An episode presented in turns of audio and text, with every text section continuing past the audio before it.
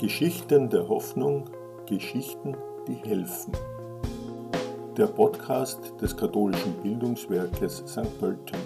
Das sind so die kleinen Dinge, wo man dann merkt, da, da kümmert sich jemand wirklich. Da wird für die Frau X ein, ein, ein, Blumenstrauß gekauft, weil sie das so gerne hat. Oder dann machen wir uns Gedanken, wie die Frau, äh, wie eine andere Frau, die um ihren verstorbenen Mann trauert und jetzt ähm, auch zu keinem Friedhof kommt, weil man ja auch nicht hinaus darf und so wie wir, wie wir im Garten einen Platz finden, wo sie eine Kerze aufstellen kann. Äh, das sind so, so kleine Dinge, die dann einfach, wo das Leben auf einmal wieder da ist. Mhm. So, äh, es hat jetzt auch viele berührende Szenen gegeben. Auch, wir haben natürlich viel zu kämpfen gehabt mit, mit der Isolation des Hauses über, über Wochen und Monate.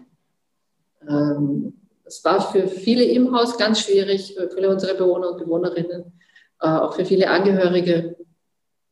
Äh, und dann versucht man kreativ zu werden. Wie kann man den Begegnungen noch ermöglichen? Irgendwie Kontakt. Äh, es haben noch Menschen über 90 gelernt, mit einem Tablet oder einem Computer äh, über Video mit ihren, mit ihren Angehörigen zu sprechen und sie dabei zu sehen. Ähm, oder wir haben einmal hat ein, ein, ein Herr zum Beispiel für seine Frau, die er eigentlich sonst fast täglich besucht hat, hat einen Blumenstrauß vorbeigebracht. Und natürlich durfte, war kein, kein direkter Kontakt möglich. Aber wir haben ein Foto von ihm gemacht mit dem Blumenstrauß und haben das Foto seiner Frau ausgedruckt und, und sie hat dieses Foto umarmt, wie wenn, wie wenn er es wäre. Ähm, oder eine andere Szene, die ich besonders berührend fand. Die Frau ist schon sehr stark dement. Zwischendrin hat sie dann immer wieder gedacht, äh, warum kommt mein Mann nicht? Hat er denn eine andere? Äh, und die Erklärung, dass er nicht kommen darf, hat nicht wirklich gelandet bei ihr. Ähm, und dann sind wir auf die Idee gekommen, endlich, wir haben einen Balkon, er kann unten stehen, sie steht oben am Balkon und sie können sich sehen. Dann geht die da hinaus, sieht ihren Mann dort stehen und sagt, mein Traummann. Da unten steht mein Traummann. Die sind beide weit über 80. Ja, das ist einfach, das sind dann so Geschichten, wo man merkt, es macht einen Sinn, Menschen ähm, zu versuchen, ihnen bis, bis wirklich in, in, ihr hohes Alter, bis in schwere Krankheiten hinein, bis zuletzt ein, ein erfülltes Leben zu ermöglichen. Und dass, mhm. dass das auch geht.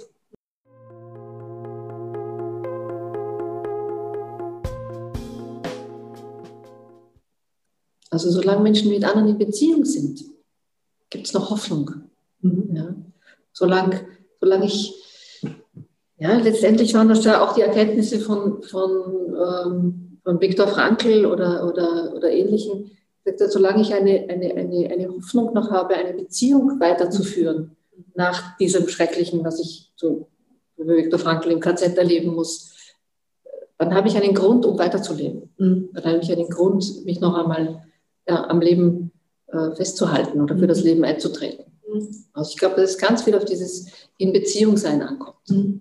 Und die Beziehung sind äh, die konkreten anderen oder kann das aus der Perspektive einer Theologin ähm, auch so etwas Abstraktes wie Gott sein? Weil das ist ja dann trotzdem abstrakt im Sinne von nicht äh, leiblich fühlbar im längeren Sinn. Ich glaube, es kann beides sein. Ich glaube allerdings, dass die Erfahrung dann auch ähm, ein, ein ein eigenes Gefühl sozusagen für eine Gottesbeziehung zu entwickeln, ganz stark an der Erfahrung von guten Beziehungen mit Menschen hängt. Also dass das zusammen, zusammengehört und sich gegenseitig äh, stärkt und befruchten kann. Mhm. Und dass ich ganz ohne die Erfahrung, dass sich mir Menschen zuwenden, wahrscheinlich auch mir schwierig sein würde, mir eine Beziehung zu so etwas Unvorstellbarem wie dem Göttlichen oder, oder Gott äh, aufzubauen.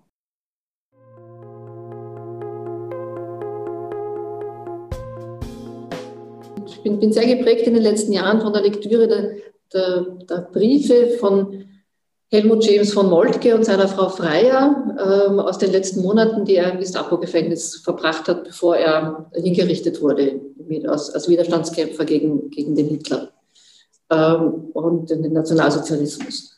Und die zwei hatten die Gelegenheit, äh, durch einen Gefängnisseelsorger wurde das möglich, sich ganz offene Briefe zu schreiben, ganz viele Briefe zu schreiben. Die gibt es als, als äh, gibt's publiziert mittlerweile. Und das sind auch großartige Zeugnisse auch eines religiösen Ringens dieses Mannes um, um seine Existenz in diesem, in diesem Gefängnis mit dem Wissen, ich gehe auf den Tod zu. Es ist alles andere als wahrscheinlich, dass ich aus dem, aus dem, dass er aus diesem äh, äh, Gerichtsverfahren irgendwie noch lebend herauskommen wird, das ihm bevorsteht. Und, ähm, und ich denke, da ist seine, die Beziehung zu seiner Frau wichtig, dass sie ihn trägt und hält, aber er ringt auch ganz ehrlich mit sich und mit Gott. Also da ist, es ist sozusagen, was ich damit sagen will, ist, es gibt die Situationen, wo, wo, wo ich mit meinem Gott allein bin mhm. und mit, mit, mit Gott ja, in Beziehung bin. In Hoffnung allein. In meiner Hoffnung auch allein bin vielleicht. Und da, da, da einen Weg finden, finde, suche, hoffentlich finde, ähm, äh, diese Beziehungen aufrechtzuerhalten, also diese, diese, diese existenzielle, tiefste Beziehung aufrechtzuerhalten, die, mhm. die Beziehung zu Gott. Mhm. Aber das immer, ist immer in, auch in einen menschlichen Kontext eingebunden. Zur, zur christlichen Hoffnung äh, gehört ja auch ein Begriff, den auch Alfred Lux schon verwendet hat, der Begriff des Wunders. Mhm. Also, dass auch etwas plötzlich ist, sozusagen, äh, ohne dass man es genauso angestrebt hat oder genauso vorhersehen konnte. Was ist das Wunder aus deiner Sicht und wie erlebst du es in deiner konkreten Arbeit? Das Wunder ist immer ein Geschenk. Also ähm, das, das ist etwas, was eben was Überraschendes, was ich nicht erwartet habe, was ich nicht gemacht habe, äh, was mir geschenkt ist. Eine, etwas Gutes, eine, eine, eine, eine schöne Erfahrung, eine, eine Wende im, eine, zum Positiven, zum Guten, eine, eine Perspektive, die sich auf einmal öffnet ich würde sagen, wo sozusagen Gottes Kraft in mein Leben sehr, sehr, sehr spürbar eintritt.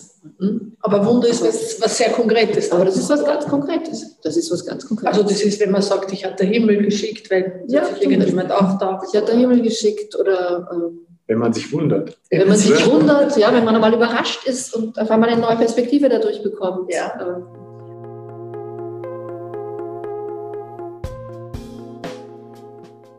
glaube schon, dass Hoffnung ähm, etwas ist, was, was auch Selbstbewusstsein gibt.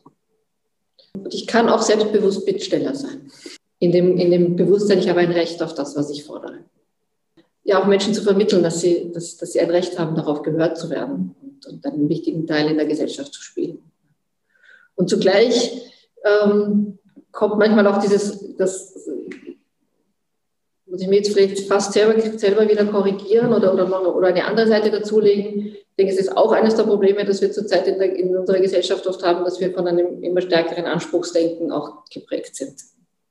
Wahrscheinlich braucht es dann auch wieder ähm, die, die, Bereitschaft, und ich glaube, das hat mit diesem Zuhören äh, viel zu tun, die Bereitschaft von den eigenen Ansprüchen oder den eigenen Argumenten, äh, so mal einen Schritt zurückzutreten und zu schauen, was haben wir denn eigentlich, was verhandeln wir denn hier alles noch, was, um was für menschliche Bedürfnisse geht es? Dass es schon wahr ist, dass eine der tiefsten Bedürfnisse ist, Anerkennung zu finden, wertgeschätzt zu werden.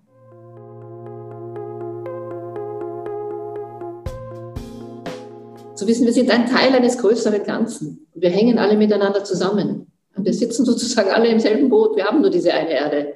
Mhm. Äh, und wir, wir, wir das ist für mich sozusagen auch, auch einer der mhm. Wurzeln von Solidarität. Ja. Ja, zu sagen, wir sind aufeinander angewiesen. Ja. Es kommt einer alleine nicht durch. Mhm. Äh, und diese, diese, da liegt für mich sozusagen was drinnen, was wie so eine Grundlüge dieses stark individualisierten oder individualistischen äh, äh, Lebensbildes, das wir, das wir immer mehr aufgebaut haben in unserer Gesellschaft. Das, das, da ist was, also ich würde sagen, da ist was im Grunde nicht wahr dran, sondern im Grunde sind wir miteinander, sind wir aufeinander angewiesen, sind wir miteinander verbunden. Und liegt darin die Fülle, liegt darin äh, eine enorme Lebensfülle, die man alleine nie, nie bekommen wird. Mhm.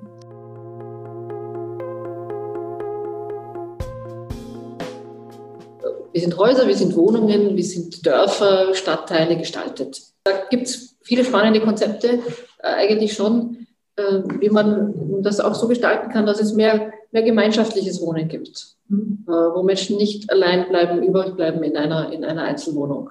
Mhm. Äh, oder wo eine Wohnung nicht unbedingt von vornherein zu klein dafür ist, die Oma mit wohnen zu lassen.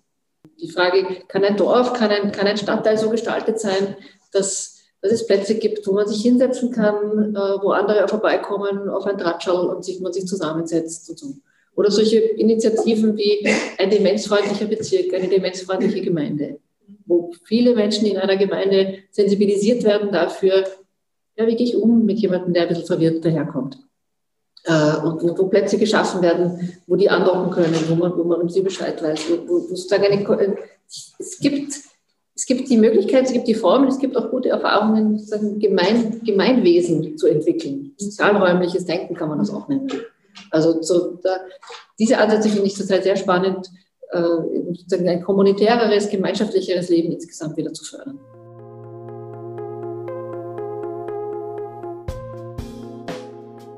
Meine Lieblingsbiblische Hoffnungsgeschichte ist der Seesturm, äh, wo Jesus mit seinen Jüngern auf einem Boot fährt und er schläft hinten im Boot und auf einmal kommt der Sturm und die sind ganz aufgeregt und wecken ihn auf und sagen, nee, wie kannst du schlafen, wenn es uns hier jetzt irgendwie gerade gleich das Boot umschmeißt? Und er steht auf und äh, stillt den Wind. Also, äh, und das Wort heißt also stillen und hat was mit Lächeln zu tun im, im, im Wortstamm. Also irgendwie ist, ist wieder Ruhe und Lächeln da, irgendwie Erleichterung. Äh, dieses ist für mich ein Hoffnungsbild, auch wenn es mal her, hoch hergeht und wenn die Stürme kommen. Äh, es gibt eine Kraft, auf die ich mich verlassen kann. Es gibt diesen Gott, auf den ich mich verlassen kann. Es gibt die Menschen, auf die ich mich verlassen kann, die rund um mich herum sind.